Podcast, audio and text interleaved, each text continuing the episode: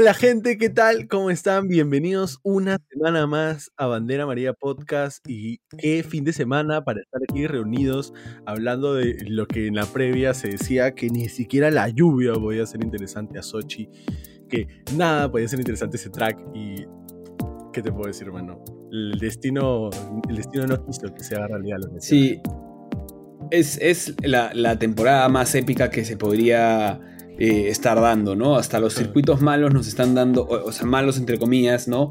Eh, donde, donde no esperamos mucha acción, nos están dando drama, ya sea por una u otra cosa, ¿no? Lo vimos en Mónaco, con lo que pasó en la quali, con Leclerc, con el pit stop de botas y demás. Eh, y donde piensas que no hay drama, drama. Y lo vemos en esta carrera con una quali, nuevamente una quali loca, loca, increíble, emocionante por todos lados, lo cual una vez más me refuerza que este formato de quali es bueno, funciona, es baja porque te deja la emoción hasta la última quali.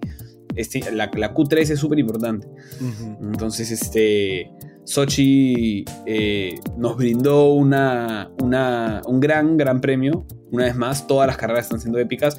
Y mi conclusión inicial, por así decirlo, es que tiene mucho que ver con que tenemos una batalla por el título. Porque más allá de las condiciones, más allá de, que...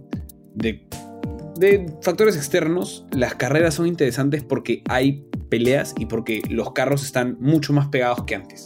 Entonces, así no hayan tantos rebases en pista, eh, estás más prendido. No es una monotonía que tú ves al Mercedes, pues a la vuelta 20 y está sacándole vuelta a la mitad de la parrilla, ¿no? Entonces, este eso hemos ganado mucho este año y, bueno, se sumaron un par de factores extras para darnos una de las mejores, mejores carreras del año, discutiblemente, ¿no? Va a ser difícil, va a ser difícil.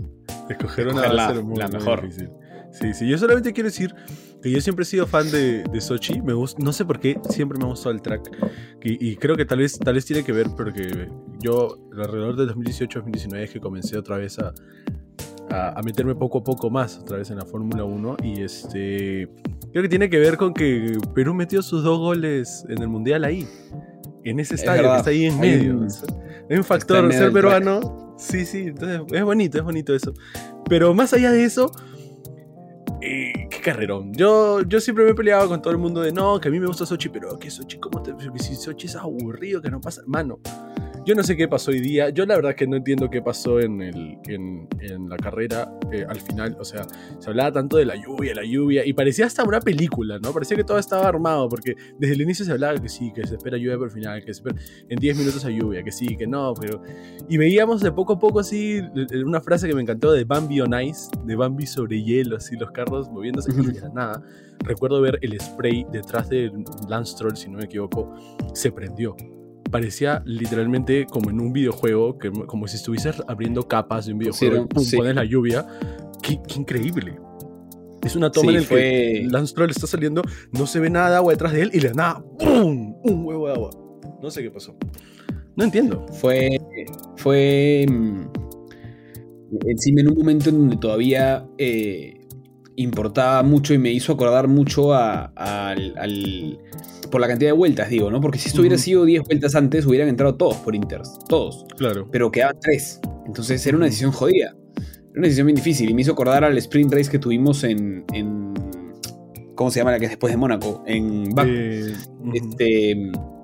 Que tuvimos el accidente de Max Verstappen en el carro rojo y luego tuvimos un sprint race de tres vueltas. Fue como, oh, ver eso, O sea, fue como de pronto un, un shakedown a la parrilla y tenemos tres vueltas donde donde unos carros van 20 segundos más lentos porque han puesto intermedias, pero otros eh, la pista se empieza a mojar y no han puesto y qué va a pasar y, uno espinea y de pronto empezaban a salir las banderas amarillas.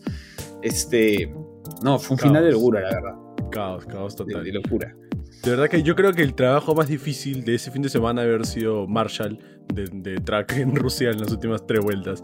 Porque tenías que estar atento, sacar banderas, no sacar en este sector. ¡Oh, qué, cosa más, qué cosa más increíble! Pero bueno, nos lanzamos.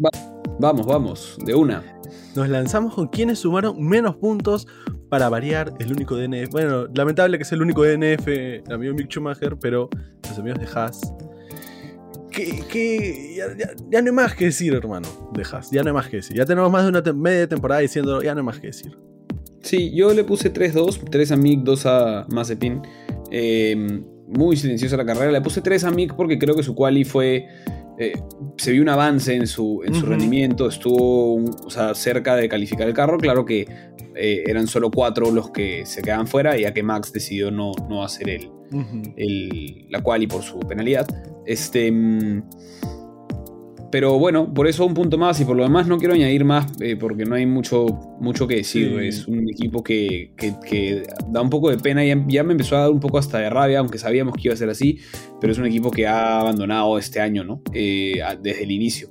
Eh, y con los pasos para adelante que, han dado, que ha dado Williams, se están quedando muy en el fondo. Muy en el fondo. están muy lejos de, de todo.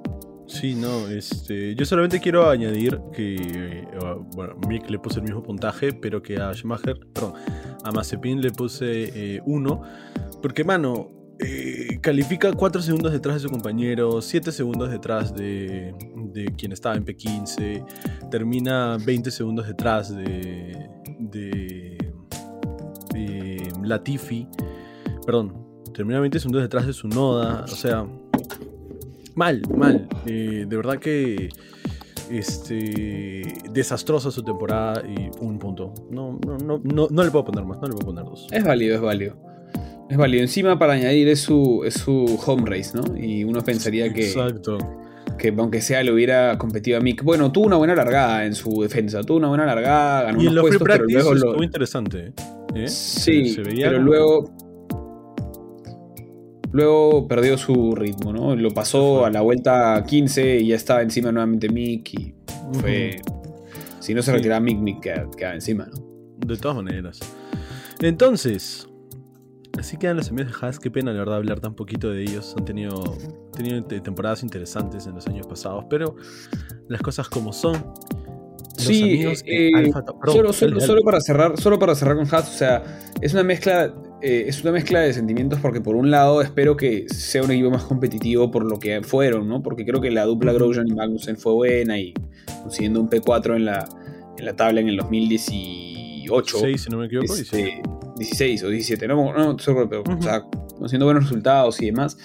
Eh, han caído mucho, eh, pero al mismo tiempo este año no han hecho las cosas bien y creo que no ha sido una gran estrategia abandonar el año porque se están generando muchos anticuerpos, ¿no? Se han convertido casi que en un equipo.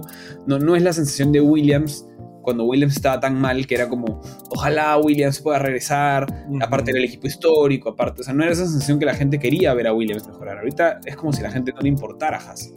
Y ese es un poco, ese es un poco ese sentimiento de dulce de ok, el próximo año vienen las mejoras porque han ahorrado toda esta plata para enfocarse en el carro el próximo año. Puede que Haas el próximo año tenga un carrazo, puede ser, porque con el cambio de regulaciones e invirtiendo todo, les podría salir, pero no creo que la gente esté con mucha expectativa por el hecho de que, de que pareciera que ya a nadie le importa. Se han generado muy mala prensa.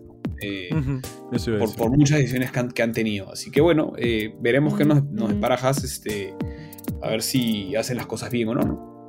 Con fe, con fe. El siguiente equipo que no sumó puntos, mi hermano, es Alfa Tauri decepcionantemente. Gasly en P13 y su noda en P17. La verdad que desde la quali fue, fue duro ver a, Gasly muy frustrado de quedar tan atrás. No, no, no llegó P11, no llegó P12, sino que parte P13 un fin de semana de errores del equipo, de decisiones malas, de malas estrategias. Un fin de semana donde se, sabían, sabíamos que el motor Honda no era el mejor para este, este track, ¿no? Era uno de esos tracks difíciles del año. Em, pero pareciera que tratando de compensar el motor se enfocaron en otras cosas y tomaron malas decisiones, tanto en la cual, en la estrategia, como en la estrategia en la carrera.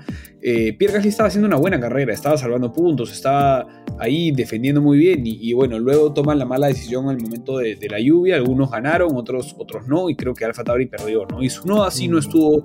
Eh, no estuvo en competencia, no le pudo sacar el ritmo a ese carro que venía complicado con un motor, un motor que era, creo que de lo más cuestionable este, este fin de semana, ¿no? Era uno de los paquetes que más sufrieron por, por, por, un poco las, características de la unidad de potencia, ¿no?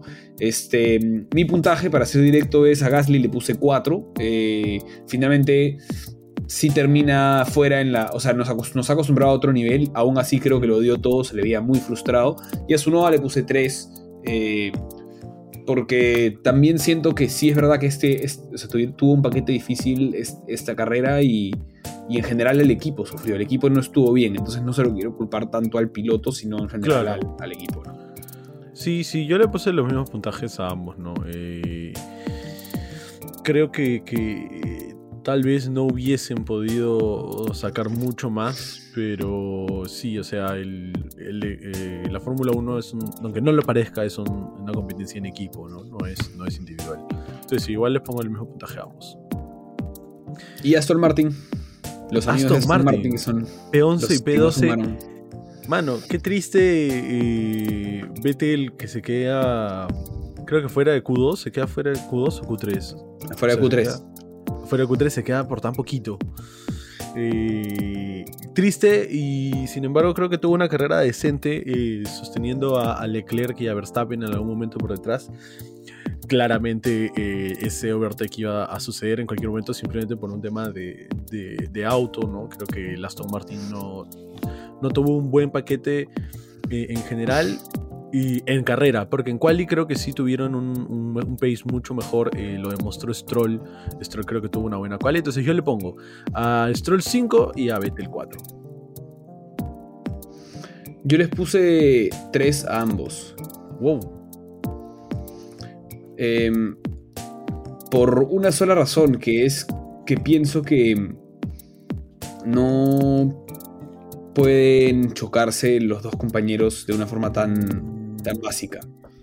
Eh, gracias a Dios no les pasó nada a los carros, pero y, eh, en teoría, en teoría, este, en teoría esa no fue la razón por la que terminan fuera de los puntos. En algún momento estaban ambos carros en los puntos, estaban haciendo un muy buen fin de semana, pero para mí eso es, eso es un error lo suficientemente fuerte para descompensar el buen trabajo. Oye, mira, le voy a poner 4 a Vettel y 3 a Stroll. Es tu mismo puntaje, ¿correcto? No. No, no, yo le puse un punto más a Stroll, pero estoy pensando en ponerle ambos 4 porque me has hecho acordar de todo lo que pasó con Stroll en la segunda mitad de la carrera. En la segunda mitad de carrera tuvo un spin, se salió de la pista, entró, chocó a Gasly, le perjudicó la carrera, o sea, tuvo un muy mal final.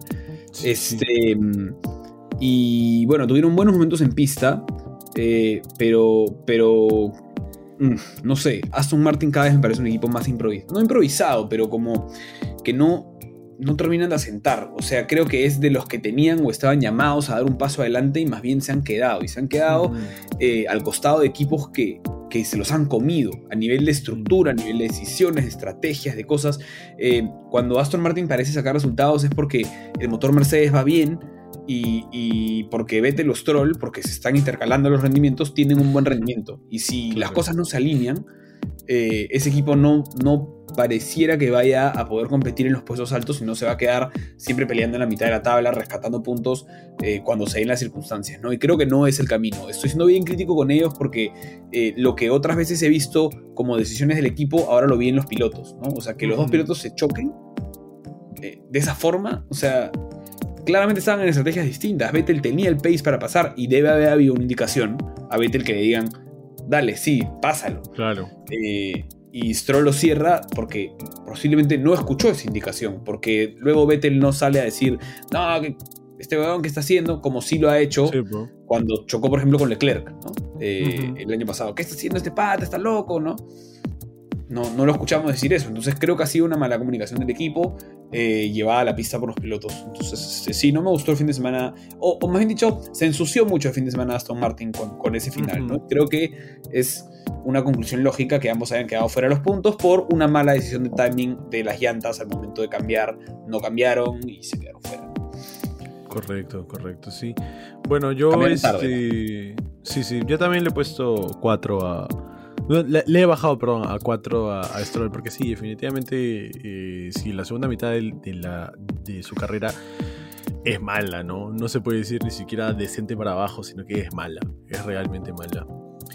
Por más de que termine solamente perdiendo un par de posiciones, eh, son muchos errores y creo que hubiese terminado mucho más atrás si es que no hubiese pasado todo el caos que ocurrió con los pit stops en las últimas tres vueltas, ¿no? Perdón. Entonces, el siguiente equipo, mi hermano, que ya no sé si estar feliz, ya no sé si estar acostumbrado a que Russell sume un punto. Ya no lo sé, ya. Pero solamente puedo decir que cuando estuve revisando la tabla, ver a Williams con 23 puntos me chocó. No es una locura. Es una, locura. Es una locura. 23 puntos es demasiado, hermano. Es, un montón y, ¿cómo se llama? Y puntos bien ganados y merecidos. Exacto. Aprovechando, ya no es una coincidencia, una casualidad. Em, yo le puse, para empezar con la Tiffy, eh, le puse 5 puntos. Eh, califica a Q2. Em, luego no parte la Q2, luego con la penalidad parte 17 y luego no estuvo realmente en competencia, pero calificar a Q2 ya es bastante. Para un piloto que está llamado a ser el líder de ese, de ese, de ese, equipo el próximo año. Eh, y le puse 7.5 a Russell porque me pareció eh, una, un fin de semana de 10 hasta la segunda mitad de la carrera donde el carro ya no le alcanzó. ¿no? este, pero su quali es espectacular, es el, es el que tiene la osadía de decidir poner las intermedias, ¿no? es el que cambia la quali. Eh, él las pide y, las pide y queda P3, tiene una largada limpia, no adelanta, pero no pierde posiciones y defendió como un auténtico crack hasta todo el primer stint, todo el primer stint, hasta que entra los pits. No le pudieron pasar hasta que entró los pits, exacto. O sea, es, es de locos eso, ¿no? Le hemos visto en, Hungría a Latifi y también aguantar gente atrás, pero seamos sinceros, eh, en esta carrera, con esta nueva aerodinámica que, hay en, los carros, en Rusia se ve mucho más sencillo adelantar de lo que se veía el año pasado. Y aún así. tampoco es tanto. Yo sí creo que tiene que ver el circuito y claramente el motor Mercedes se ve favorecido en este. En este en este circuito. Este no, era un, no, era un, mal circuito para Williams, pero, pero igual, ¿no? Igual estás hablando de un carro que, que a inicio de temporada estábamos hablando de que era el peor de la parrilla junto con el Haas, ¿no? Entonces. Claro. Em, no, extraordinario Russell. Ese es mi, mi, score. Sí, no, correcto. Yo le puse eh, solamente 4 a, a la Tiffy y 7 a Russell, ¿no? Sí, creo que, el fin de semana de Russell es, espectacular. Y claro, si en realidad si fuese cualquier otro equipo, si fuese Russell el próximo año, Mercedes, eh, que, que, califica P3 y termina P10, sería otra la historia. Pero no, creo que eh, sacarle ese performance a Williams, que si bien estamos hablando que es un buen carro, no es ni cerca de la mitad de los mejores, este, sacar un punto en P3 es increíble. Claro yo creo que todos esperábamos que, que a Russell lo pasaran en la largada y fuera perdiendo posiciones lento, pero fuera perdiendo posiciones, ¿no? Eh, que, que, Russell esté terminará la largada P5 y luego a las 6, 7 vueltas este P6 y luego este P7 y P8 y lo fueran pasando de a poco, ¿no? Y no pasó, no fue así, no se dio así. Él, él en realidad pierde por un tema de estrategia, ya queda mal posicionado. Eh, Stroll le hace el undercut, lo logra pasar en el undercut. Este, en lo que fue un buen inicio de carrera para Aston Martin. Y, no necesariamente una mala decisión de, Russell, ¿no? Porque si él cubría el undercut, eh, tenía muchos carros muy cerca detrás, ¿no? Entonces, ¿a quién cubres? ¿A los de atrás? ¿Al segundo? O sea, su carrera creo que, creo que estuvo bien apuntada, pero bueno, es, lo lógico. Que, que, Williams esté apuntando a P8, P9, P10 es lo más que le podemos pedir, ¿no? Exacto, exacto, sí. No, bien merecido. Y aparte, aprovechando que estamos hablando de los pits, y eh, fue muy difícil igual encontrar la estrategia correcta en la carrera, inclusive si eliminamos lo que pasó al final con, la lluvia, ¿no? Porque, claro, siempre se habla de que el undercut en Rusia es poderosísimo, pero finalmente resultó ser hasta más beneficioso el quedarte fuera y exigirle más a tus llantas de lo que deberías y luego hacer un, un overcut ya no de 2, 3 vueltas, sino de 10, 15, 20 vueltas, ¿no? Que es una estrategia extraña pero que creo que muchos equipos se, vieron, sobre todo en la parte de arriba, este, se vieron obligados beneficiados por eso, ¿no? Sí. Beneficiados y obligados a tomar esa decisión, porque claro. Claro, fue este, una decisión forzada.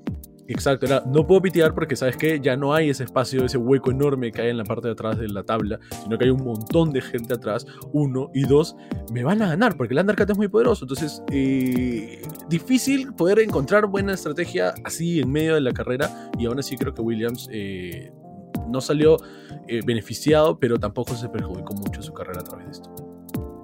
Correcto. Para los que nos escuchan y son como nosotros nuevos, fanáticos de Netflix, este, el undercut y el overcut, cuando escuchan esos términos, es algo bien simple. Es cuando tú no puedes ganar posición en pista y decides hacer tu pit stop si estás detrás. Si estás o sea, tú estás, digamos, eh, segundo y estás queriendo pasar el primero, haces tu pit stop. Em, segundo, perdón, haces tu pit stop primero antes que entre el, que está delante tuyo para que tener un pit stop rápido y luego salir con llantas frescas y cuando el de adelante tenga que parar, eh, tú con llantas frescas hayas ganado tanta velocidad en pista que cuando él salga quede detrás tuyo. Porque tu rendimiento con llantas nuevas es mejor a su rendimiento con llantas antiguas.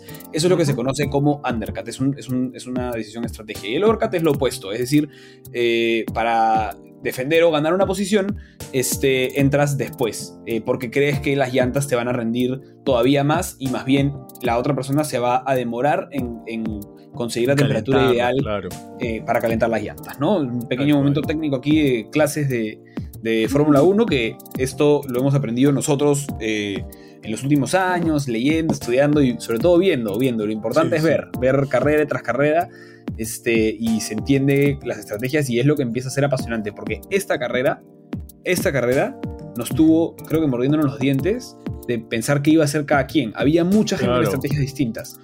Hmm. Eh, llantas duras en la largada, llantas medias, undercut, overcut, extender los stints, acortar los stints, una parada, dos paradas, hubo de todo, o sea, hubo de todo.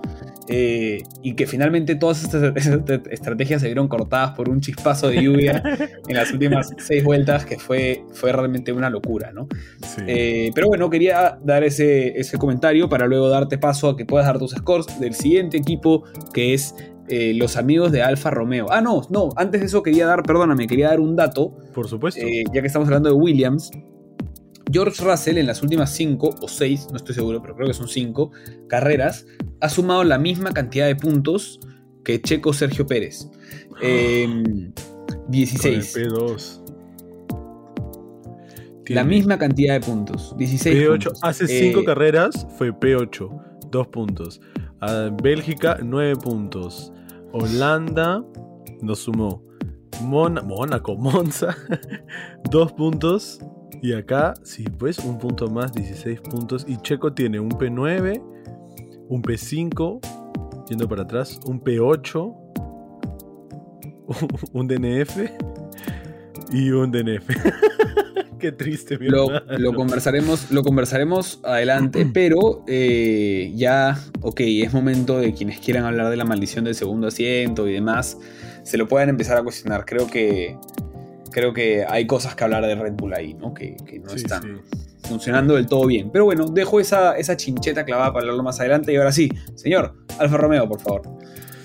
¿Qué, qué, regreso para el amigo Raikkonen, ¿no? Tal vez no fue eh, el mejor en todo momento, no este, en la carrera no brilló, al igual que Giovinazzi, pero eso demuestra que escuchar a tu equipo, estar atento, sobre todo si es que hay amenaza de que hay lluvia, y estar atento al radar y pitear en el momento exacto, preciso, puede hacer que ganes no solamente un montón de posiciones, sino puntos. Y eso creo que es lo que, lo que consigue Raikkonen eh, poniéndoles intermedias. Finalmente eh, termina, y está, iba a terminar P7 si, si Lando no lo pasaba en la última vuelta, que eh, bueno, el Alando está no solamente con hambre y frustración, sino que está en un carro que era mucho más rápido que el, Alfa Romeo.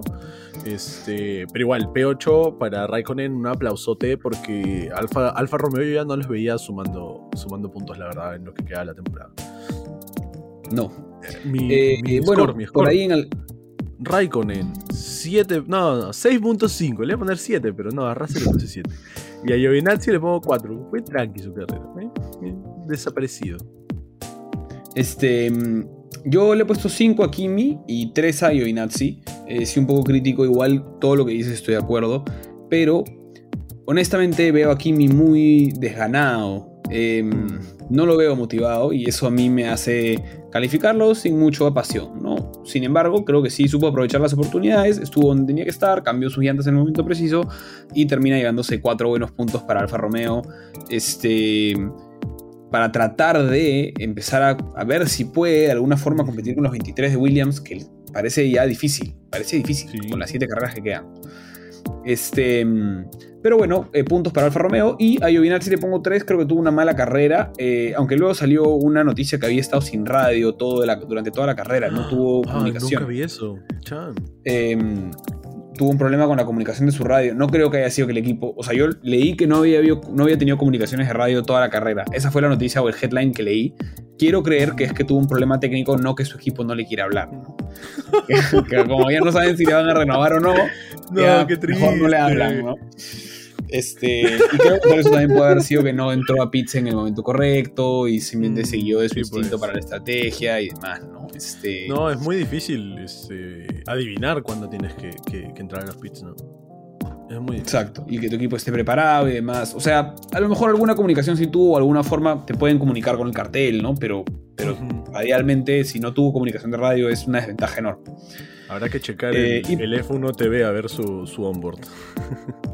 Sí, sí. Este, pero bueno, eh, eso con Alfa Romeo. Yo pienso que fue una carrera sosa de ellos. Un fin de semana en general no estuvieron muy, muy prendidos. Y, pero bueno, Kimi logró rescatar un pedazo de torta importante para, para que puedan tener una pequeña alegría los fanáticos de Alfa Romeo Sauber. Así es. Que dicho sea paso han renovado la, la, con Sauber, ¿no? Sauber y Alfa Romeo. Sí, se queda Alfa Romeo un tiempo más con nosotros en la Fórmula 1 con la escudería italiana Sauber. Así es. ¿Quiénes son los siguientes en la lista? Eh, Orlen, Orlen, Suiza, sí. Suiza, Alfa Romeo Italia, Sauber, Suiza. Así es, así es. ¿Y mm, quiénes son los siguientes en la lista, mi hermano? Los amigos de Alpine. P14 Ocon, P6 Fernando Alonso. Yo solamente quiero comentar algo rapidito y de ahí te dejo para, para, que, para que hables de, de tu score. Pero qué, qué, qué pillo, por no utilizar otra, otra palabra, qué pillo Fernando Alonso en la primera vuelta, en la primera esquina. Solamente quiero dejar eso. Pero se dio, se dio las posiciones, ojo, las devolvió. ¿Las devolvió? No, no las. Claro, él entra y no las devuelve. Él las pisa. Devuelve, las devuelve. No, él pisa, pero lo pasan. Pero igual, igual empezó que PD12, si no me equivoco. Sí, y llega hasta P6 y luego sale hasta P8 detrás. o sea comillas, gran largada. igual, igual, interesante estrategia. no hay una, algo que diga, oh, este, eso es ilegal. Para los que no saben, en la primera vuelta de. bueno, en, teoría la segunda vuelta, pero es la primera vuelta como bien cerrada en el, circuito de Sochi. Eh, si es que no tomas bien la curva, si es que sacas una llanta más allá del, track, tienes que salir del track y tomar un, camino como zigzagueando para retornar hacia la curva 3. Y bueno, Fernando Alonso prefirió, en lugar de frenar a todo dar, simplemente ir, tomar esa, esa, esa escapatoria, ¿no? Eso es, eso es lo que nos referimos por si no vieron la carrera. Claro, si no la vieron, ¿qué hacen acá, hermanos? Mírenla. Y para, y para que entiendan, este para que entiendan sobre la sobre por qué yo digo que devolvió o no devolvió, y David me corrige que no, por lo menos no, o sea, sí terminó ganando posiciones. Em, cuando tú adelantas ilegalmente a alguien tienes que devolver la posición. Ahora, el tema está en que si tú estás pisando y no frenas, antes de salirte de la pista ya vas a haber ganado algunas posiciones. Porque los que están adelante tuyo van a haber frenado. Si no me equivoco, él pasa dos carros antes de salirse de la pista, porque está viniendo mangueado. Luego se sale, pasa creo que a tres más, y a esos es a los que creo que regresa y los deja pasar. Pero los dos que había pasado, pues es, algo por el estilo. Entonces es como. Hizo algo que no es del todo legal, o bueno, no, no está del todo cubierto. Es como un hueco legal. Claro. Claro, es como un hueco legal para ganar ciertas posiciones, ¿no? Así que bueno, pero más allá de eso, creo que tuvo una carrera extraordinaria Fernando Alonso una vez más, una vez más. Yo le puse 8 puntos, me pareció un carrerón. con mala suerte, pero es que me pareció un carrerón. Defendió cuando tenía que defender, lo pasa a Verstappen, maneja las llantas, tiene buenos stints. En un momento estuvo en podio. Eh, era un carrerón de Fernando Alonso. Iba, yo, yo, lo veía en el podio. Yo lo veía en el podio. Creo que lo iba a pasar a Sainz. Eh, bueno, al final no, Pérez, Pérez era el que estaba en esa P3, pero bueno, cuando empieza la lluvia en un primer momento, cuando era solo chispazos, eh, en fin, termina P6, este, estoy siendo generoso, pero 8 puntos. Y por el contrario, le puse 3 puntos a Ocon porque creo que fue un fin de semana recontra silencioso, donde no eh, dijo nada ni, ni quitó nada. Y tengo que ser crítico con alguien que ya en una carrera. Lastimosamente, cuando ganas una carrera tienes que empezar a ser más crítico con los, con los rendimientos. Así que este, 3 puntos para un mal fin de semana de Esteban Ocon. Sí, no, exacto. Este, yo también le puse 3 a Ocon y desastroso, desastroso fin de semana porque Alpine se notaba que no, que, no estaba mal. O sea, el, problema no fue el auto, el problema no fue la aerodinámica, no. Eh, fue una mala performance de él. Él no supo encontrar el, el pace, el ritmo a su, carro en, pista. cosa que sí lo supo hacer Fernando Alonso muy bien, más allá de lo que pasó en la primera vuelta. Eh, inclusive por un segundo yo estaba así cruzando los dedos cuando estaba delante Hamilton, por favor, que lo vuelva, que lo vuelva, que otra vez que lo estanque. Pero no, bueno, no pasó. Este, pero nada, increíble. Yo le puse 6, sí me parece un carrerón de Alonso. Creo que me he guardado ese 7-18 para, para otros, otros corredores definitivamente. Le puse 6 porque sí, esas primeras llantas me parece que se las lleva 30 vueltas encima. O sea, nunca pitea el amigo, se queda arriba, arriba, arriba y sigue corriendo, sigue corriendo, sigue corriendo. Él parte con duras estando adelante, o sea, él parte con una estrategia distinta. Eso, es, eso es positivo, porque él, él tenía prevista esa estrategia de mantenerse afuera con llantas con llantas, no como los que se quedaron con, reaccionando, ¿no? Obligados a quedarse y hacer el overcut largo. Este. 6 me parece un poco mezquino, eh, pero también sé que es difícil, sé que es difícil calificar una carrera que cambió tanto en las últimas vueltas, ¿no? Sí, es cierto es, difícil porque uno mira el resultado y dice, eh, P6 no es tan bueno, ¿no? Eh, pero realmente pudo haber quedado P4 o P3 y mm. un P4 para Alpine es un auténtico resultadón. O sea, el hecho de que hayan ganado una carrera. Alpine se despegó por completo de la mitad de la tabla. O sea, es el líder de la mitad de la tabla en la pelea Alpine, Aston Martin, Alfa Tauri. Se fueron. Y tiene mucho que ver con los buenos performances de Fernando Alonso, que ha venido a hacer las cosas bien. Creo que sus dos años fuera le han dado muchas ganas. Y le tuvo paciencia al equipo, cosa que el último año con McLaren no lo vimos. No lo vimos este, tener esa paciencia. Y este año creo que le ha tenido paciencia, fe. Y la fe es lo más lindo de la vida. Y por eso lo pago con. Está bien, está bien, está bien. Está bien. Yo, yo, yo, le puse 6 solamente porque me, me, he reservado ese 7, 8, 9, me los he reservado para arriba, mi hermano. Todavía creo es, ya, ya di uno para Russell, y hay más, hay más, ahí tengo ahí, los tengo contaditos, digo. Ok. Entonces, la pelea por el Best of the Rest. Uh, y, qué, y qué pelea, mi hermano. Y qué pelea. Empieza por donde gustes, amigo. Yo, yo creo que no sé si hablar eh, en orden del que quedaron, como de atrás hacia adelante, pero sí quiero empezar con Leclerc porque tuvo una muy buena carrera. Eh, empezar, claro, el, amigo termina P15 finalmente, pero y empezar P19 y terminar P15 es como 19, 19. claro. Y terminar P15 es como me, pero eso no fue todo lo que pasó en la carrera. La carrera no es donde empiezas y donde terminas. Esta carrera, por lo menos, muchas carreras tal vez sí son un poquito así, pero esta carrera no. Esta carrera fue un. ¿Qué haces? No solamente hubo problemas de estrategia, sino que hubo pit stop extra, sino que hubo lluvia, sino que hubo diluvio. O sea, hubo de todo en la carrera. Y, y Leclerc creo que fue, junto con Alonso, los que mejores lo manejó hasta que llegó la lluvia. Este, también se mantuvo arriba tuvo un stint muy largo, este, supo atacar cuando tenía que atacar, supo defender cuando tenía que defender, cuando Verstappen se quiso meter, este, porque él estaba atacando a Vettel, supo cómo cerrarlo, sabía cómo hacerlo y, ahí también un aplauso para los dos, porque Verstappen también supo cuándo soltar el acelerador para no sacarse el ancho como lo hicieron en Sakir el año pasado. Este, y nada, lamentablemente la lluvia termina perjudicándolo, creo que es de los más perjudicados por la lluvia, este, estando corriendo P6, P7 si no me equivoco, terminar P15 es duro, pero no eso no le quita para mí su performance, yo le pongo 7 puntos a Charlie Yo creo que Ferrari este fin de semana tuvo eh, un muy buen fin de semana em, con uno de los motores, o sea, posiblemente no estaba muy cerca de, del, motor Mercedes, ¿no? Em, con un carro todavía cuestionable, ¿no? Eh, pero un muy buen fin de semana para ambos pilotos, en cuanto a performance, en cuanto a solidez con el carro, en cuanto a lo que el carro viene mejorando. Y creo que tuvo fortunas completamente inversas con los dos, ¿no? Em, y en momentos distintos. Sainz empieza muy bien, Leclerc tiene una largada sólida también, sale de P19 a P12 eh, en la largada.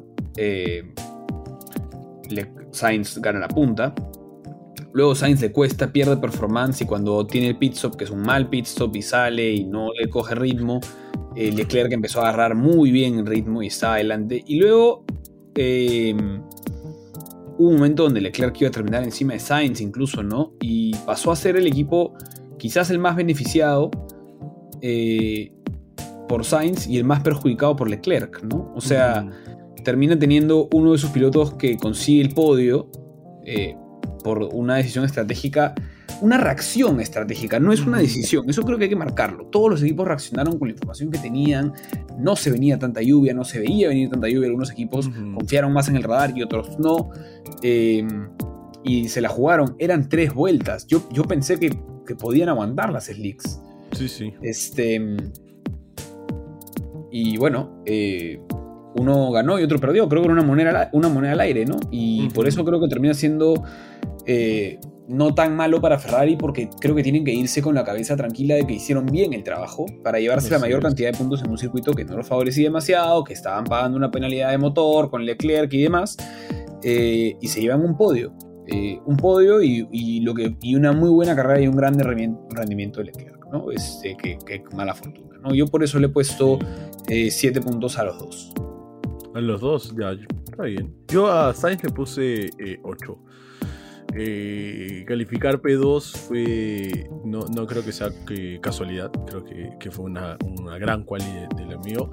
Eh, una arrancada, tal vez no, no la mejor, pero, pero muy buena, ¿no? Muy pocas veces hemos visto a alguien empezar P2 y ganar la punta en Sochi. sí, este, es verdad. Y nada, eso es un, eso es un meritazo de él. Eh, creo que sí, su último stint antes de, las llantas intermedias eh, termina siendo muy perjudicial, pierde la posición con Pérez y con Alonso. Eh, y luego llega la lluvia y tuvo, como tú dices, la, reacción increíble, ¿no? Pero creo que, que, no, no le puedo quitar más puntos porque, claro, terminas salvando un P3 de un día que calificas P2 y lideraste un par de vueltas, ¿no? Entonces, su aplauso y le puse su 8 a la Sainz. Es verdad, es verdad. Estoy tentado a ponerle 8. Em, por la quali, ¿no? Fue una muy buena quali casi llevándose el pole.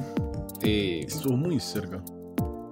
Impecable quali, en verdad. Sí, te voy a, le voy a dar el 8 a Carlos Sainz. Realmente podio para Ferrari siempre es una alegría, lo merece. Y, de acuerdo contigo, 8 y 7. Está bien, está bien. Los amigos de McLaren, ¿qué, que quiero empezar con Ricciardo para no terminar con lo otro, este, o para terminar con, con el otro mío. 7.5 eh, Ricciardo y sólido. Eh, bueno, bueno, sólido en la carrera, en la cual se le vio un poco en la free practice, en la cual se le vio complicado hasta la última, hasta la quali 3. Este, pero después de eso, una vez que chapó el ritmo en la Q3, creo que este, fue sólido el amigo y fue lo que necesitó McLaren después de, estar descorazonada con, con Lando. Entonces, eh, si, ponemos de 5 a 10, que es una buena carrera, lo promedio 7.5. Sí, eh, creo que no está mal que te cueste un poco si le encuentras la vuelta, ¿no? El problema es que que en la primera parte de la temporada no le encontraba la vuelta. Ahora está con más confianza, entiende el carro y, pues bueno, eh, si le cuesta un poco una práctica, logra encontrar por qué, identificar por qué y corregirlo, ¿no? Tuvo una excelente largada adelantando a Hamilton. Eh, lo mantuvo atrás suyo mucho tiempo. Hamilton no lo puede pasar. Lastimosamente tiene un muy mal pit stop, la arruina en la carrera. Eh, pero si no, si no, digamos, si la carrera hubiera continuado en condiciones normales, McLaren estaba 1-2 de nuevo, ¿no? Estaba 1-2 de nuevo, estaba hablando primero y Ricardo segundo en el momento en que Ricardo entra a los pits. Este. Pero bueno, eh, sí, de acuerdo, fue un buen fin de semana de Ricciardo. Eh, le pongo 7 puntos, él termina quedando P5, ¿correcto? P4. P4, P4 por detrás de Carlos Sainz. Este salva un buen, un buen, una buena cantidad de puntos. ¿Y quién, quién queda P5? Perdón, corrígeme. P6 es Alonso. Ah, Valtteri Bottas, correcto. Valtteri Bottas. Este, de quien ya hablaremos a continuación. Eh, yo le pongo 7 puntos. No, no creo que sea para más. Eh, fue un buen fin de semana. Eh, lo que sí quiero decir es que se le sintió, y esto es por el otro amigo, pero se le sintió como un muy buen backup driver, a pesar de que viene de ganar. Lando soltó todo, todo sobre la mesa. Y, y se le sintió que a pesar de no haber ganado aún una carrera con McLaren, como si Ricciardo puede presumir ya de eso, se sintió como el líder de ese equipo y, a Ricciardo como un gran segundo piloto. Pero, pero bueno, para pensarlo, conversarlo. Eh, pero bien, bien, eh, todo bien. Es, un, es ya un ganador este año. Ricardo no ganaba hace mucho tiempo y viene bien mentalmente. Eh, creo que va a tener mejores resultados y vamos a verlo en mejores circuitos también que lo favorezcan más su estilo de manejo, ¿no? Puede hacer rebases más osados, no tan mecánicos como Sochi te permite hacer solamente en las, en las secciones de DRS y en la curva, creo que es en la 3 por... por sí, en las últimas dos chicanas. Exacto. Este, ah, en la curva está bien. Pero sí, eh, para hacer un pequeño segue hacia Lando, eh, concuerdo contigo, ¿no? Creo que eh, tal vez no contrataron a, Danny Rick para ser el backup driver de, McLaren, sino que tal vez lo contrataron pensando al revés, teniendo en cuenta que él tiene muchísima más experiencia que Lando, o sea, más años corriendo que Lando. Pero creo que si los roles han invertido, esto es lo que necesitaba McLaren, ¿no? Que si que apostar todo arriba y si es que no se da, que tengan a un, a un corredor detrás que pueda tal vez no salvar un podio, pero salvar buenos puntos en una pelea tan, tan reñida con, con Ferrari, ¿no? Y hablando de quien lo dejó todo en la cancha. Ah, perdón, si quieres comentar algo.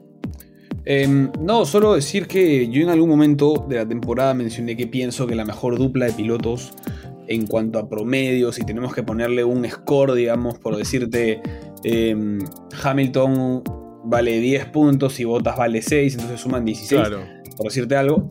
Este, en algún momento yo la vi y, sigo pensando que probablemente es eh, Leclerc Sainz.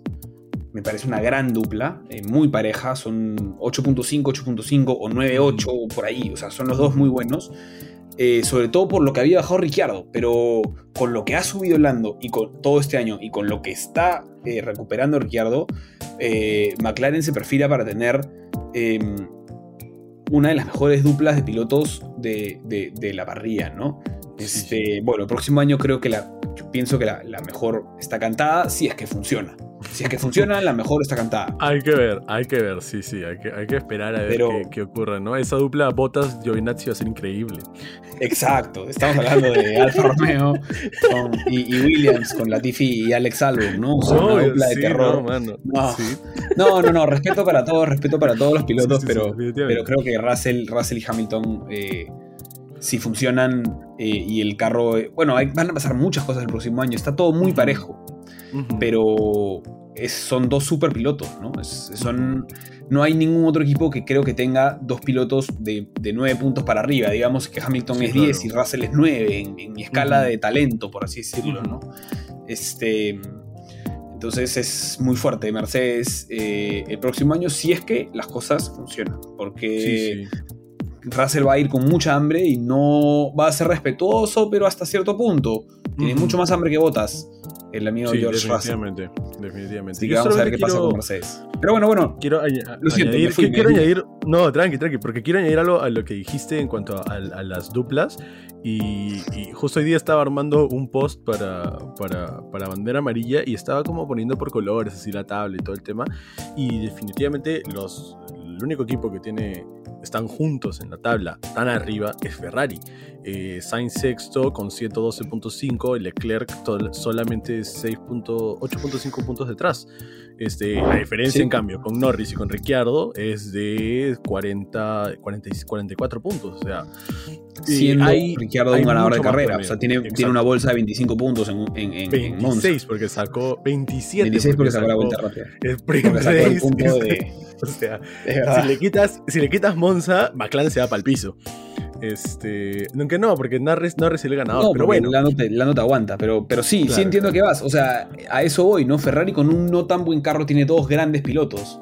Exacto. Eh, pero McLaren creo que está emparejando la torta si es que Danny Rick recupera el nivel que parece estar mm. recuperando, ¿no? y el señor de quien vamos a hablar a continuación, definitivamente el nivel de piloto extraordinario lo, lo tiene. Y cada vez más maduro, lo demuestra.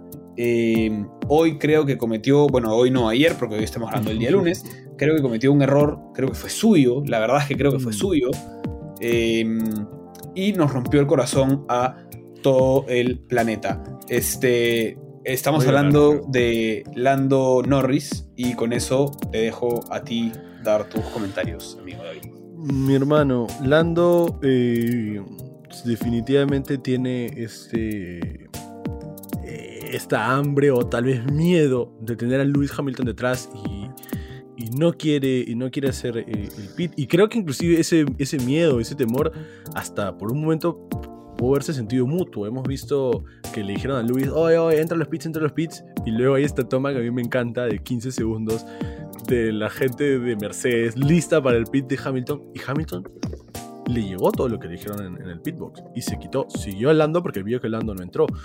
Este, eso, eso para mí demuestra que Luis también le, le, tenía miedo. Estaba, estaba diciendo, a este no le puedo ganar tan fácil, tengo que seguirlo.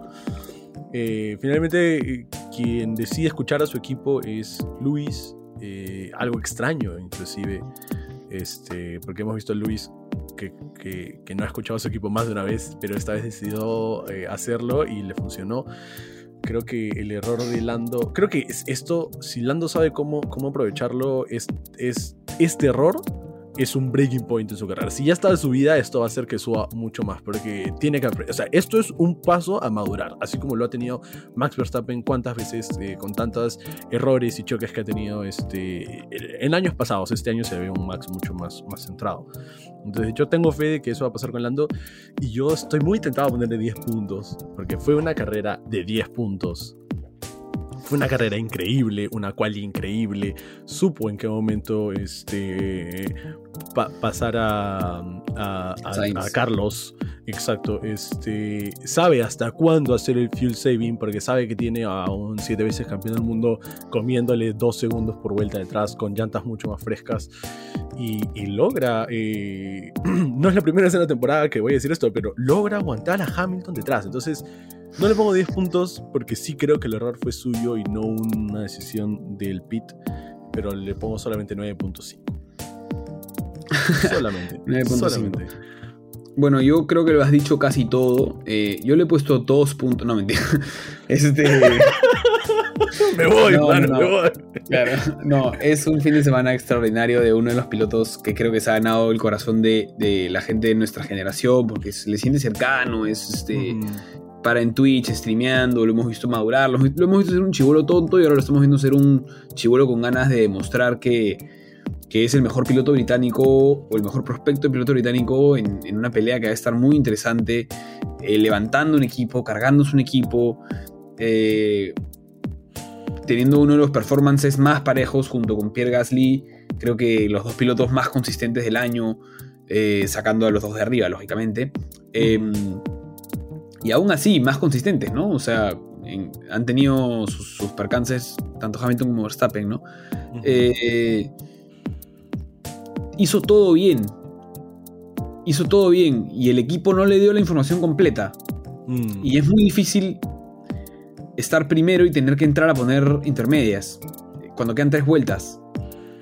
Eh, y él tomó la decisión que consideró que su talento podía manejar con la información que tenía. Y creo que ese último chispazo de lluvias, de lluvia, mira, para, que se, para, para, ponerlo de una forma, las intermedias eran llantas peligrosas con la cantidad de lluvia que hubo en las últimas dos vueltas. Sí, sí.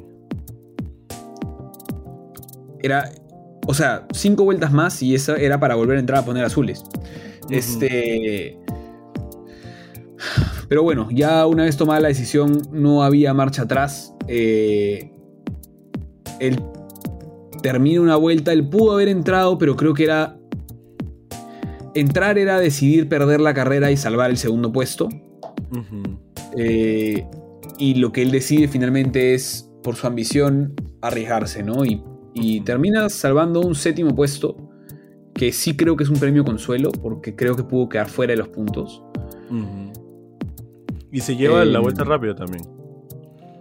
Y se lleva la vuelta rápida. Este.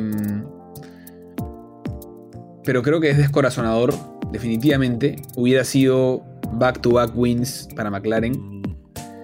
Eh, creo que los tracks que vienen no son tan favorables para ellos. Pero si logran buenos resultados y logran meterse en la pelea, eh, esto para mí es un agárrate fuerte Red Bull.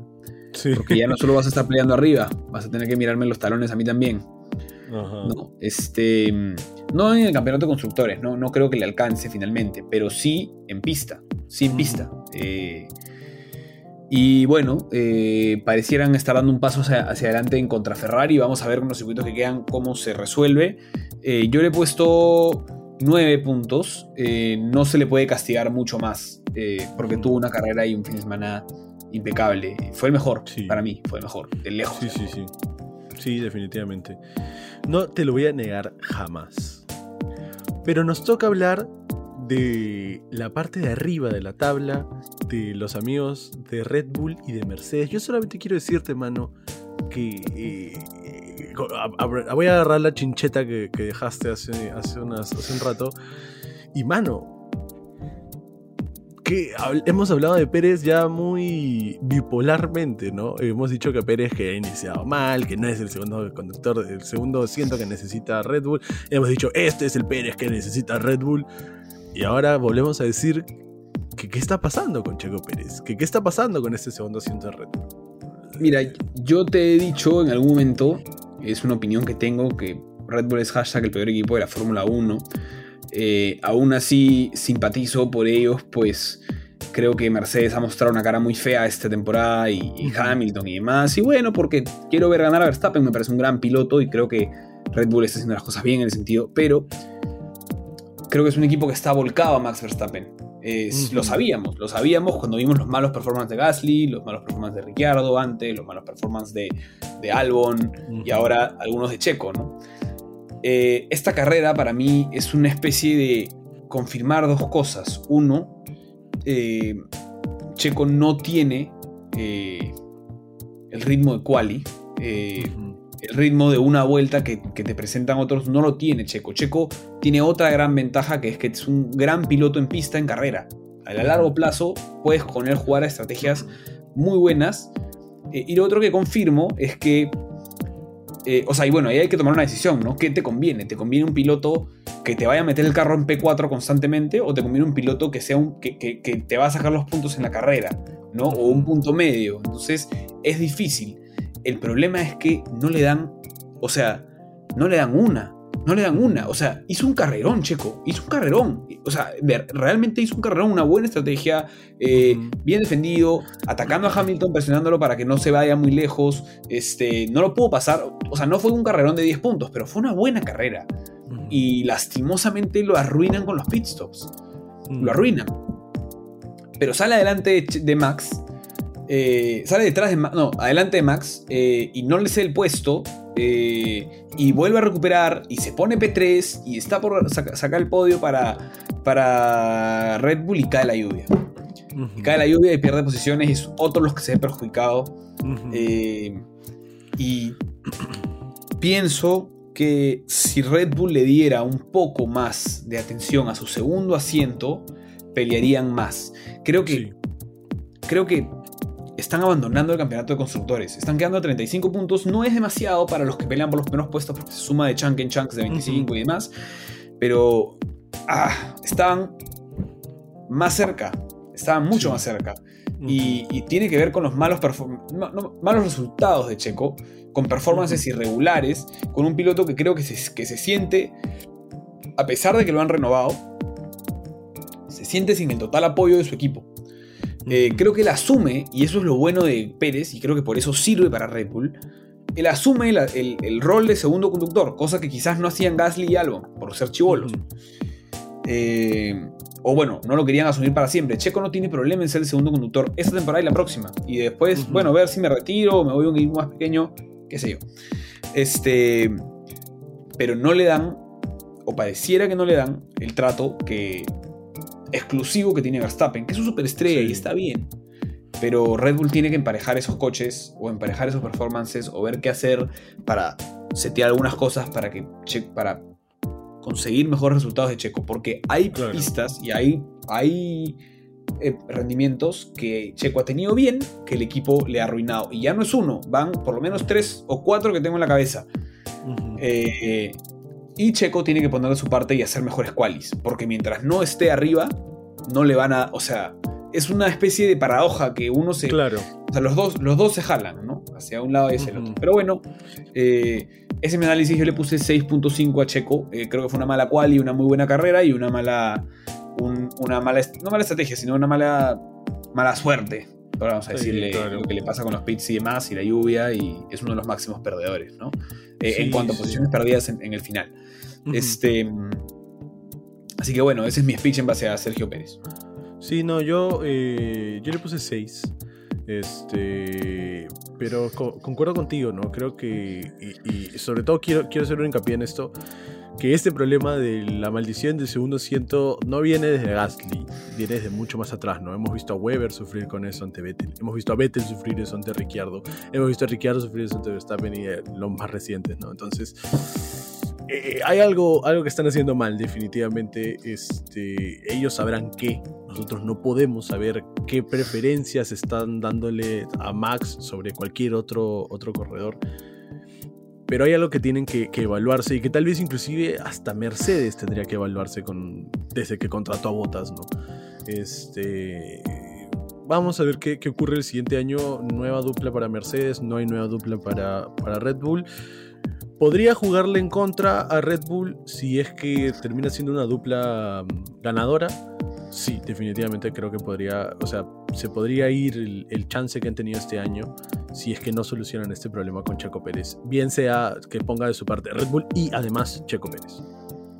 Sí, sí, definitivamente. Em, y con otros equipos dando un paso para adelante, creo que Red Bull está en un año de, una oportunidad de oro pero no estoy tan seguro de que el próximo año sea un año en que Red Bull se vaya a ver favorecido con los cambios, el cambio de que ya no va a ser Honda, ahora va a ser motor Red Bull y demás. Eh, es, la oportunidad de Red Bull, así que pónganse que se tienen que poner las pilas para estas últimas siete carreras. Eh, habiendo dicho eso, Max Verstappen hace una carrera excelente, este, ya para pasar a él, una carrera impecable. Sí maltrató un poco las llantas, eh, pero estuvo ahí. Al final es un P20 a P2, él empieza P20 por el cambio de unidad de potencia. Eh, y salva, salva su temporada. O sea, queda segundo y salva su temporada porque se iba a poner muy, muy lejos de Hamilton si Hamilton ganaba la carrera y él quedaba P7, P8, ¿no? Este, que era lo que se estimaba que iba a pasar. El Sochi es un circuito difícil para adelantar, no era el mejor circuito para Red Bull, para Honda y lo que hemos dicho, ¿no? Este, así que bueno, eh, a, tu, a mi 6 de Pérez le sumo un 7 para Max Verstappen, eh, porque creo que si bien termina en un gran puesto, sí es uno de los que se ve beneficiados. Él estaba apuntando a quedar P6, P7 y hubiera sido un fin de semana aceptable, salvado, y termina siendo un gran fin de semana, un gran resultado para él personalmente. Eh, sigue solo a dos, está, queda a dos puntos de Hamilton y se vienen un par de circuitos favorables para Red Bull. Eh, así que pienso que va a volver a voltear la torta eh, en, las próximas semanas. Sí, definitivamente. Yo concuerdo contigo en el puntaje. También le puse 7 y no, no tengo mucho más que agregar, ¿no? Simplemente no se merecía Max, y lo hemos dicho cuando Max ha tenido DNFs, no se merecía Max que este. Que, que le saquen tantos puntos encima, ¿no? Creo que más allá de que querramos ver eh, una pelea por la punta, creo que Max no se merece perderlo, perder todo eh, o perder su oportunidad de ser campeón por cambiar un motor, ¿no? Si fuese porque él chocó, porque él hizo esto, no, por cambiar un motor, motor que a estas alturas de la temporada es lo más normal, eh, me parece que, no, era merecido para él, así que estoy feliz con sus pedos. Hay algo interesante porque para entender un poco el tema de las unidades de potencia y las penalidades, creo que está bueno mencionarlo. Cada equipo tiene tres motores, tres unidades de potencia que puede colocarle a cada carro. Esas unidades de potencia, eh, esas unidades de potencia este, duran eh, una X cantidad de carreras, salvo que tengas un accidente o algo que es lo que te pasa cuando chocas tu carro, bajada de motor. Si el motor se te cae al piso, se rompe, arreglarlo puede ser eh, no, no, favorable y tienes que cambiar de unidad de potencia. Tú puedes elegir eh, en qué carreras usas cada unidad de potencia y si cuando empieza para Fermé decides cambiarla, te pasa una penalidad. Aparte de eso, si tú decides usar una cuarta unidad de potencia, aparte de que te cuesta plata, en el momento en que tú pones tu cuarta unidad de potencia, te penalizan y te vas a el final de la parrilla para esa carrera. No tiene nada que ver con Park Fermé, que es otra cosa, es un tema de seteo de carro. Es, esto es un tema de que usas tres unidades de potencia. Lo normal, lo que se estima, es que las tres unidades te duren aproximadamente 7 carreras cada unidad y te duren las 21, 22 carreras que eh, tiene la temporada. Que no tengas que usar una cuarta. Usar una cuarta es una decisión estratégica o es una decisión de un error de que chocaste el carro o etc. Em, es por eso eh, Max ha tenido dos accidentes, ya dos choques, tres choques fuertes. esta temporada, por lo cual ha perdido una unidad de potencia y ha tenido que recurrir a una cuarta. Lo cual no significa que todos van a ir, vayan a ir a una cuarta, significa que Red Bull tuvo que pagar la penalidad. Valtteri Bottas tuvo que pagar su penalidad de la carrera anterior, su cuarta unidad de potencia. Y lo que hicieron, y con eso pasa a Mercedes, es decidir defender con Valtteri Bottas porque estiman que no van a llegar con esta unidad de potencia hasta el final, porque ya no tienen otras porque se rompieron, porque se gastaron, lo que fueran, no van a llegar hasta el final y van a tener que usar una quinta de todos modos. Entonces han comprado una quinta unidad de potencia, por así decirlo, y lo que han hecho es ponérsela de una vez en este carro eh, para que le aplique la penalidad a Botas y, usar la estrategia de que Botas esté detrás y defienda. No le funcionó, de ninguna manera le funcionó, pero ha sido una apuesta eh, de, fue una apuesta de Mercedes para que Botas eh, pueda de cierta forma retener a Verstappen detrás, ¿no? este, con esto dicho, quiero analizar lo siguiente. Eh, Botas ya no debería, salvo que, salvo que tenga muchos accidentes acá a fin de carrera, tener otra penalidad porque tiene en este momento dos unidades de potencia con una sola carrera encima, la que puso el fin de semana pasado y la que puso este fin de semana. Este, y las puede alternar. Puede usar tres carreras una y tres carreras la otra. Lo que no puede hacer es cambiarlas una vez que se te da el Parc Fermé. Eh, Max Verstappen tiene, ha puesto la cuarta y le quedan siete carreras por delante. Eh, y lo que pareciera ser es que por las regulaciones de este año y demás, pareciera que todos los equipos van a, van a necesitar poner una cuarta. Con lo cual va a ser muy importante ver cómo juegan, y acá tiene mucho que ver un motor, un motor gastado, no rinde igual, eh, cómo juegan tanto Red Bull como Mercedes, porque ahorita Red Bull está en ventaja, porque Lewis Hamilton sigue con su unidad de potencia, creo que ya está en la tercera, que debe tener unas cuatro carreras, este unas cuatro carreras, va a tener que cambiar en algún momento y con eso partir del fondo de la parrilla y Max Verstappen va a recién entrar con una unidad de potencia fresca. Esto es interesante, esto es ponernos un poco más técnicos, es meternos un poco más en el mundo de las estrategias y demás, pero este año nos ha dado la oportunidad de ver eso, a eso súmenle que han habido choques y demás, eh, y por eso es que los carros hay algunos que terminan usando una cuarta, otros que no, ¿no? Y bueno, ya cada quien va decidiendo, ¿no? Pero en esta pelea por el título que está tan intensa, creo que es inevitable que vamos a ver a Lewis Hamilton partir desde el fondo de la parrilla en alguna de las en alguno de los circuitos. Eh, y yo me las vuelo, me las vuelo que lo que ha hecho Red Bull es, no es que van a tener que adquirir una quinta unidad, sino que deben de tener la tercera unidad de potencia, digamos, en cinco carreras, más o menos sacando el cálculo.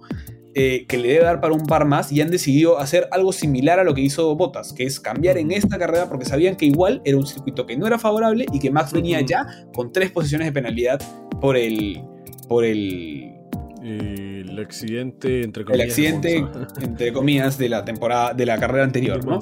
Este, diciendo eso, es todavía más rescatable lo de Red Bull. Creo que está en una posición formidable para que Max Verstappen, en estos siete carreras que quedan, se lleve el campeonato por delante. Y eh, para empalmar y darte paso, eh, con eso quiero darle a Botas eh, cuatro puntos. Creo que fue una muy mala carrera de Valtteri Botas. No estuvo en. Este, es que hablé de él, hablé de él. En todos estos los motores hablé de él. Entonces quiero aprovechar para darle a Valtteri Botas cuatro puntos, este, porque fue una muy mala carrera y fue el más suertudo de todos con la lluvia, el que más posiciones ganó con la lluvia. Termina salvando muchos puntos para Mercedes. Bueno, las cosas a veces pasan así, pero Valtteri realmente no estuvo en competencia, no defendió, no atacó, eh, nunca estuvo entre los puntos. En un momento le dicen, Valtteri, estamos peleando por un podio, por un P5, creo. Estaba P14 y se quedó P14 estaba P14 y se quedó P14 hasta la lluvia. O sea, realmente más el fin de semana de botas que no le debe haber agradado nada que lo utilicen como conejillo de indias para intentar una defensa eh, y perjudicarle un fin de semana que él creo que sentía podía haber ganado. Tuvo un viernes espectacular, tuvo un viernes muy, muy bueno. Eh, y en la cual se ve, se ve perjudicado por eh, el horror de Hamilton entrando a los pits, ¿no? este, y no puede hacer una segunda vuelta en slicks y pierde sus posiciones. definitivamente. bueno, yo yo le puse 5 así como para meterle de fresa a, Botas. Porque le puse este punto de más, entre comillas, porque claro, termina salvando, buenos puntos para el campeonato de constructores y para él, este, si no me equivoco, él ahora está tercero, así es, él ahora está tercer puesto en la, en la tabla de, de, de, conductores, ya no de constructores. Pero creo que, no sé, yo me pongo un poquito conspiranoico y me podría decir, ¿esto será un castigo por Rusia 2020? Porque salió en Netflix, pues, toda esta entrevista que Valtteri sin decirlo decía, no, pues yo dejé que yo, yo quise quedar tercero y le hizo slipstream a, a Max Verstappen, pues, a propósito. Sin decirlo no, lo dijo. pero pero, pero no creo que sea un castigo porque qué más castigo que no renovarle, ¿no? O sea, el castigo no es por, por Rusia, el castigo es por los performances de, de del equipo de, que él ha tenido con su equipo, ¿no? O sea, no ha sido un piloto que le haya o sea, le ha traído muchos dolores de cabeza a Mercedes en los últimos dos años, ¿no? Entonces, y este año ya con, Red Bull ahí encima, bueno, se terminó, terminó de perder su puesto, que era algo un poco inevitable, ¿no? Nunca llegó a, competirle realmente a Lewis Hamilton y, bueno, llegó el momento de empezar a pensar en el futuro con George Russell, ¿no? Y solamente hay dos asientos, o sea, no hay mucho más cuentas que darle, ¿no? O sea, es más, parecía que estaban en un buen, en un buen momento, Bottas viene de ganar. ¿Ganaron? Eh, no. No, quedó tercero en. Ah, no, miento, quedó tercero, ganó Ricardo, que estoy hablando. Sí, sí, sí. Pero Todavía viene no de pues. Todavía no ha ganado nada. Este año. Este año. Sí, sí, sí. Sí, definitivamente. Bueno, no sé. Ahí dejo, dejo ahí. Por si quiere alguien comentar, sí, en los comentarios. Ahí dejo. Mi, mi teoría conspiranoica. Terminemos, amigo con el, el, final, el siete veces campeón del mundo y la hoy, hoy en día 100 veces ganador de carreras y hoy en día 101 veces eh, Paul Sitter, el amigo Luis Hamilton. Ya, ya ni sé qué más decir de él. Fue una buena carrera. Es un auténtico, es un auténtico crack. O sea, quien no reconozca que es un fenómeno, eh, está mal. Te caiga bien o te caiga mal. Es un, mm. es un fenómeno. Es un enfermo. Tener 100 carreras ganadas no es normal. Y es. No, es que es uno de los mejores de la historia. O sea, comparable vendrá si fue Fangio, si fue Schumacher o si fue Hamilton. Y un nombre más se sumará por ahí, pero. Y tendrá que ver cómo se manejaba antes y cómo se manejaba ahora y la dominancia del equipo. Y la cantidad de, carreras que había por temporada. Cuando Fangio corría, corrían 7 carreras y solamente 4 contaban para el campeonato. Cuando corría Schumacher eran 13 hasta 15. Y en cambio ahora corremos 20 veces al año. 21 este año. De acuerdo, de acuerdo. Yo pienso que, yo pienso que es Fangio. Eh, es una opinión personal por, por, lo que era antes la Fórmula 1. Pero de que Hamilton se mete en la discusión, se mete en la discusión y completamente válido. Nadie va a poder decir, no, ¿qué habla? ¿Cómo va a ser Hamilton? No, no, hay mucho que discutirle. Diciendo eso, creo que no fue una buena carrera, no fue un buen fin de semana y se vio em, beneficiado eh, por errores de otros. Lo cual habla de que em, incluso cuando no le va bien, tiene un performance lo suficientemente bueno como para pelear arriba. Y eso es bueno, mm, porque no podemos decir que fue un buen fin de semana de Hamilton.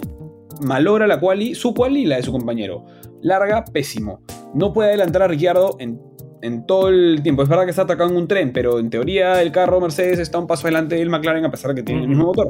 Este, y luego se le empiezan a dar las cosas, ¿no? Las cosas empiezan a pasar. El error de Ricciardo en los pit stops. Este, son 8 segundos que finalmente le perjudican a Ricciardo la posición. Este, queda detrás de Lando. Eh, y bueno, eh, sale con llantas frescas, logra hacer dos buenos rebases para ponerse P2 nuevamente atrás de Lando, viene a toda velocidad. Eh, no le iba a alcanzar para pasar a Lando, no lo iba a pasar. Y estamos viendo que le cuesta mucho al Mercedes adelantar a, los McLaren en la carrera en Monza y en esta se ve, se ve claramente. Y, bueno, se le dio, se le dio esta vez, se le dio con la lluvia, tomó la decisión correcta, palmas para eso. Yo le puse 7 puntos, no creo que sea un fin de semana de más puntaje para Hamilton. Chan, yo le puse 8. Creo que sí, su sábado es terrible y, empieza muy mal la carrera, pero la segunda mitad de la carrera creo que, que, tiene un pace mucho mejor, ¿no? Una vez que termina su primer pit stop, eh, se come la pista se come la pista y comienza a sacarle dos segundos a, te, paro, te paro ahí para hacerte una te paro ahí para hacerte una pregunta. Hablando lo que tú dijiste hablando guardando combustible que va con el carro más lento. Dos este, segundos. pero con aire, con aire limpio y con, un, con el mejor carro de la parrilla indiscutiblemente, indiscutiblemente, en un track que, que, es favorecido a Mercedes. O sea, em, no puedes analizar a Mercedes solo por su pace, porque su pace siempre va a ser mejor que el resto hay que analizarlo en todas las condiciones, pienso yo. Siete puntos no está mal. Y te voy a tratar de convencer a que le bajes porque creo que. Porque, porque creo que no fue una buena carrera de Hamilton. tomó una decisión. Si no fue una buena carrera, mi hermano, ¿por qué le pones 7? O sea, no le pones menos? ganando. Porque la termina ganando, ¿no? O sea, no tampoco vamos a ser este ciegos, ¿no? No le puedo mm. poner 6 puntos a alguien que ha ganado la carrera y que, y que si no la ganaba quedaba segundo. Si no la ganaba quedaba eh, segundo. Eh, eso te iba a decir. Pero, digo, todo, se, pero, pero, pero si no pasaban los 8 segundos de Ricciardo, no hubiéramos estado hablando de un segundo puesto, hubiéramos estado hablando de cuarto o tercero. Tiene una largada muy mala. Casi, casi que se va a P8. Casi se va a P8. No, mi hermano, yo me quedo con mi 8. Yo creo que Es, o sea, la, segunda mitad de la carrera de Hamilton eh, demuestra que no, a él no se lo come vivo nadie. Nadie, así de simple. Mm, será, tendrá la actitud horrible que tenga y, todo, que a mí también me llega a veces, pero es, demuestra una vez más, en mi opinión, por qué es siete veces campeón del mundo y, al igual como lo fue, bueno, casi como Schumacher y hace unos años, cuatro veces consecutivo, ¿no? Sí, no, definitivamente, o sea, pero, pero de nuevo, o sea, que hayas ganado 100 veces y que sea feeling y todo, no te va a regalar para mí en mi tabla un punto extra. Está bien, está bien, claro. Em, acuérdate que es un fin de semana donde choca a su carro y a un mecánico. O sea, ten en consideración, ten en consideración que ha cometido errores. ha cometido eh, errores en la práctica, fin de semana, sí. y, que el viernes Bottas estuvo delante. Práctica 1, práctica 2. Ah, traditions. y Bottas califica delante de Hamilton, de hecho ah, no, no, no, miento. Hamilton no, califica delante de Botas porque se, tuvo una mejor vuelta en Inters, pero claro, Botas no es sí, correcto. Sí, no, no, puede dar. Pero claro, no podemos saber ahí. Como todos los corredores dirán, no, yo sí yo pude haber ganado la pole, pero como nunca lo vimos. Exacto. Este, bueno, entonces, yo, yo le voy a bajar a 7.5. Pero no más. Vamos. 7.5 lo voy a dejar. Los buenos argumentos, los buenos argumentos de Tomás lo, diciendo David, una vez más. No, pero lo voy a, lo voy a bajar 7.5 porque Sainz tiene 8. Y Sainz hizo una mejor carrera que, que Hamilton. Está bien, ahí te la dejo.